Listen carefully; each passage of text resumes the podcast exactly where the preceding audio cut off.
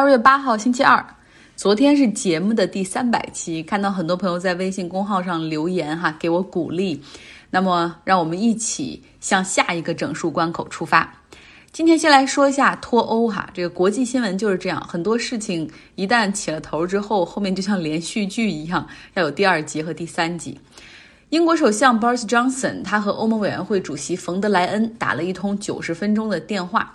双方呢在谈判中三个争议点没有解决哈，那我们复习一下是哪三个？昨天在节目中说过了，一个是捕鱼权的问题，第二个是市场竞争对等的问题，第三个就是老生常谈的北爱尔兰和爱尔兰的边境问题。那么打电话聊不通，没有进展不要紧哈，Boris Johnson 展现出了很强的谈判意愿哈，他本周会前往布鲁塞尔和冯德莱恩当面会谈。为争取脱欧协议做最后的努力。如果无协议脱欧的话，英国和欧盟会变成这个 WTO 成员国的身份进行贸易。那 WTO 它有一百六十四个成员国，每一个。国家都有一个关税产品的列表清单，那除非是这两国有特殊的关税协议哈，像美国和欧盟之间就有二十多个关税协定，覆盖从农产品、葡萄酒、香蕉啊、金融产品、保险等等能源领域的所有的这种关税体系。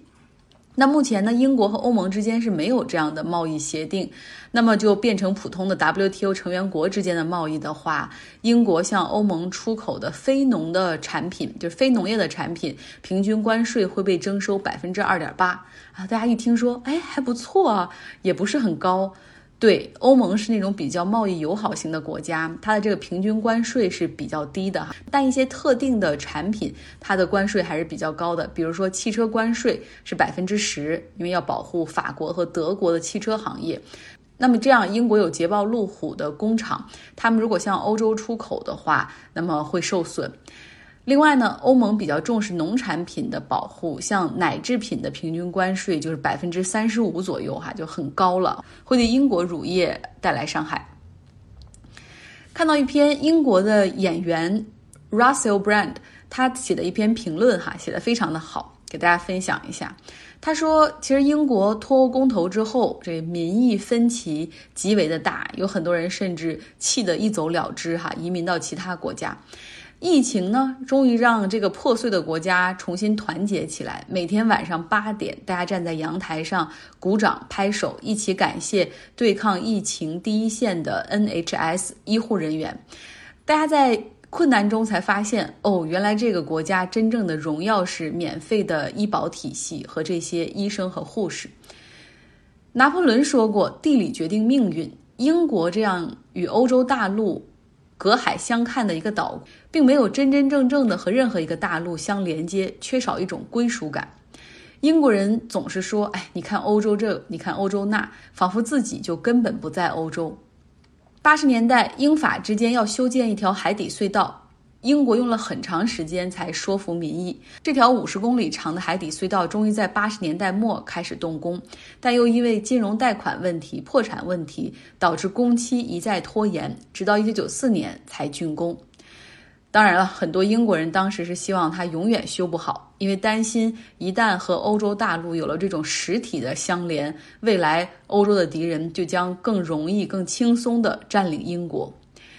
反对欧洲大陆上的国家干预和入侵，一直是英国戏剧和传说故事中反复所出现的主题。所以你应该理解英国人对于欧盟复杂的心态。而脱欧这么复杂的问题，居然可以简单的被政客放到选票上，哈，给出两个选择：支持或者反对。那么蓝领中的很多人是支持脱欧的。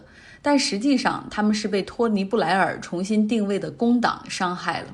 在历史上，工党是努力为工人阶级追求平等经济机会所努力的一个政党。但是，托尼·布莱尔他在撒切尔之后，哈对工党进行了改革，把它变成了一个空洞的乐观主义政党，实际上是对经济保守主义投降来换取支持。我不相信这些人一直会偏执或者落后。当他们品尝过脱欧的苦果之后，可能会重新冷静地判断。别忘了，我们英国人是很善于推倒重来的。我们曾经把查理一世推向断头台，哈，他就这样被斩首了。可是，在结束混乱状态之后，英国人想来想去，做的却是把查理一世的儿子找回来，让他重新继承王位。对，就这样，君主制复辟了。刚才所讲的这些是英国演员 Russell Brand 他写的一篇在《纽约时报》上发表的意见文章，哈。他是相信，就是脱欧，哪怕现在经历了这么长、这么漫长，可能真的会脱欧，也许会无协议脱欧。但 no matter how，英国有一天可能会重新回到欧盟的怀抱。COVID-19 的疫情加剧了各国的政府财政吃紧，哈，一方面呢，税收因为经济不振出现下降，而另一方面要救助经济，哈，要救助那些要破产的中小企业，也要花一大笔钱。钱从哪儿来呢？要增税。目标是超富阶层，这是很多国家的策略。像阿根廷就通过立法，将对全国最富有的一点二万人增税。目前，阿根廷的政府呢是左翼政党所控制。总统阿伯托·费尔南德斯说了，这将是一次特殊性的一次性征税。我们对抗疫情就像打仗一样，形势非常严峻。阿根廷已经超过三万人在这次疫情中丧生，而且我们的经济也是备受打击。所以必须要额外征税了。那么他们决定呢，是对阿根廷个人财产超过两百四十五万美元的富人，哈，也就是两亿阿根廷比索的这些富人，征收至少百分之二的税。粗算一下，大概可以帮助阿根廷筹集到三十七亿美元。然后他们也设计了一个很好的分配机制。百分之二十给医疗药品的采购，百分之二十给中小企业的救助，百分之十五给社会经济的发展。哈，另外呢，还有百分之二十作为学生贷款，最后百分之二十五纳入天然气的采购计划。当别人质疑说：“哎，阿根廷，你这个左翼政府上台之后，已经增加了不少税种，包括你在境外如果有消费美元的话，会追加百分之三十五的税。那你现在怎么又要多增税呢？”那阿根廷政府说了：“你看，我们隔壁的邻居乌拉圭啊，他也采用这样的方式，他们也是要通过对超富阶层增税来筹集资金，他们会对超富阶层征百分之五的一次性税收，而我们只征百分之二。”意思就是，虽然我们是左翼，我们已经很克制了，但是不管怎么样哈，这个阿根廷的经济确实在疫情的打击之下变得更加糟糕，很多餐馆、咖啡馆、商铺都就此永久关门。而所以呢，在前不久，阿根廷球王马拉多纳去世之后，很多人就走上街头，哈，以对他的纪念，然后来宣泄自己的愤怒。数万名球迷就赶到了总统府前，哈，要进去瞻仰马拉多纳的遗体，哈，向他致敬。但是肯定啊，就是现在是疫情期间，要限流限人。那最后呢？很多球迷是和警察发生了大规模的冲突，演变成为球迷投掷酒瓶，而警方回敬催泪瓦斯和橡皮子弹。今天港股市场上，京东健康上市 IPO 开盘大涨接近百分之四十。哈，京东健康的收入主要是来自于线上药房的销售，也就是你懒得出门去买药，然后在网上订药，他给你送上门。京东集团原来是在美股上市，一年前呢，它这个健康板块拆分出来，然后今天呢上市是融资二百七十亿港币。拆分上市的热潮其实还出现在地产领域，像地产公司会将他们的物业拆分出来上市，像恒大物业上市香港，融资一百五十亿港币，华润置业。它的这个底下面的物业公司也拆分哈，即将上市。为什么会现在这么流行拆分上市呢？用一个圈里人的话说，就是市场这么好，还不快点抢钱吗？今天的下半段继续来听 Robert 给大家带来的《大西洋月刊》的文章。历史学家用数据模型预测未来。彼得·托尔钦他用数学模型哈，对人类历史上过去一万年的数据进行分析。并且呢，对美国的未来进行预测。他说，美国将有地狱般的至少五到十年的时间，主要原因就是精英过剩，而社会资源和职位又没有那么多可分配的空间。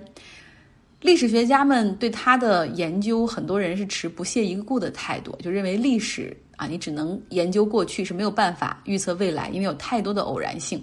但彼得·托尔钦。他呢却不这么认为，确实他在这种非学术领域中也有很多的受众哈。那么究竟他是如何找到这样的一个研究方向呢？继续来听 Robert 的讲述。彼得·图尔钦，这位前生态学家，试图应用数学的严谨性来研究人类历史。他于1957年出生在俄罗斯的奥布宁斯克，这座城市是苏联政府建造的一座书呆子的天堂。他的父亲瓦伦丁是一位物理学家，母亲塔迪安娜有地质学学位。他们在他七岁时搬到莫斯科，1978年作为政治难民逃到纽约。瓦伦丁在纽约城市大学任教，彼得在纽约大学学习生物学，并获得杜克大学的动物学博士学位。彼得·图尔钦写过一篇关于墨西哥豆甲虫的论文，这是一种可爱的类似于瓢虫的害虫，生活在美国和危地马拉，以豆类为食。当图尔钦在二十世纪八十年代初开始他的研究时，生态学正在进化。以前研究虫子的方法是收集它们并描述它们，数数它们有几条腿，测量它们的肚子大小，然后把它们钉在报花板上，以备将来参考。七十年代，澳大利亚物理学家罗伯特梅把生态学转变为一门数学科学，开始应用超级计算机进行生态学研究。图尔钦对生态学的贡献主要是通过收集和使用数据来模拟种群动态。例如，确定松甲虫种群为什么会接管整个森林，或者为什么某一个种群可能会减少。九十年代末，他觉得他对甲虫的一切都已经了如指掌，于是他放弃了生态学。二零零三年，图尔钦发表了最后一本专著《复杂的人口动态》，然后向康涅狄格大学的同事们透露了一个消息：他将告别该学术领域。图尔钦说：“通常。”中年危机意味着你要和你的老太太离婚，娶一个研究生。我呢，和一门古老的科学离婚，嫁给了一门新的科学。他最后的一篇论文发表在《大爱》杂志上。种群生态学有一般规律吗？图尔钦问道。大多数生态学家说没有，因为不同动物种群有自己的特点，每种情况都不一样。松树甲虫会繁殖肆虐。并毁坏森林，但这并不意味着蚊子或蜱虫的数量会按同样的节奏上升和下降。图尔钦认为，有几个非常普遍的、类似于定律的命题可以应用在生态学上。经过长期的收集和编目，生态学有足够的数据来描述这些普遍规律，并不用再假装每一个物种都有自己的特性。例如，生物种群的增长或下降都是指数级的，而不是线性的。这条定律很简单，一个高中生就能理解。图尔钦应用于生态学的定律，以及他坚持称之为定律的说法，在当时引起了争议。但是现在，他们已经被应用到教科书中了。离开生态学之后，图尔钦开始了类似的研究，试图为另一种动物——人类摸索一般规律。他很早就对历史感兴趣。他说。所有的科学都经历了向数学化的转变。当我面临中年危机时，我在寻找一个可以帮助我向数学科学过渡的学科。现在只剩下一个了，这就是历史。历史学家阅读书籍、信件和其他文本。偶尔，如果他们有考古倾向，他们会挖掘陶器碎片和硬币。但对图尔钦来说，仅仅依靠这些方法。就相当于把虫子钉在刨花板上去测量它们的触角。既然历史学家们自己不打算开创一场数字革命，他就来闯进他们的领域，为他们做这件事情。他和一位合著者在两千零九年出版的《世俗周期》上写道：“科学家和哲学家长期以来一直在争论历史是否有一般规律。我们研究的一个基本前提是。”可以用物理学家和生物学家研究自然系统的方法来研究历史社会。图尔钦创办了一份名为《计量历史学动态》的期刊，致力于寻找那些解释历史上各个社会的功能和动态的一般原则。他已经在《自然》杂志的一篇文章中宣告了计量历史学这门新的学科的到来。为了给这个期刊的研究打下基础。图尔钦策划了一个收集历史和考古数据的数字档案馆。他说：“对历史的记录进行编码需要技巧，因为比如说，确定中世纪法国上流社会精英阶层规模的方法，可能不同于对当今美国同一阶层的测量。对于中世纪的法国来说，衡量的是贵族阶级的成员数量，而当今美国衡量的也许是律师的数量。但是，一旦数据输入经过土耳其和专家们的审查，他们会对历史现象提供快速而有力的建议。彼得·图尔钦，他是从生态学家转型，用数学来解释历史、预测未来，可谓历史学里的数字革命。明天会给大家继续带来。我知道很多朋友对这篇文章感兴趣哈，所以如果你想看这篇文章的英文原文，可以来到张奥同学微信公众号下留下你的邮箱。今天的节目就是这样，希望大家有一个愉快的周二。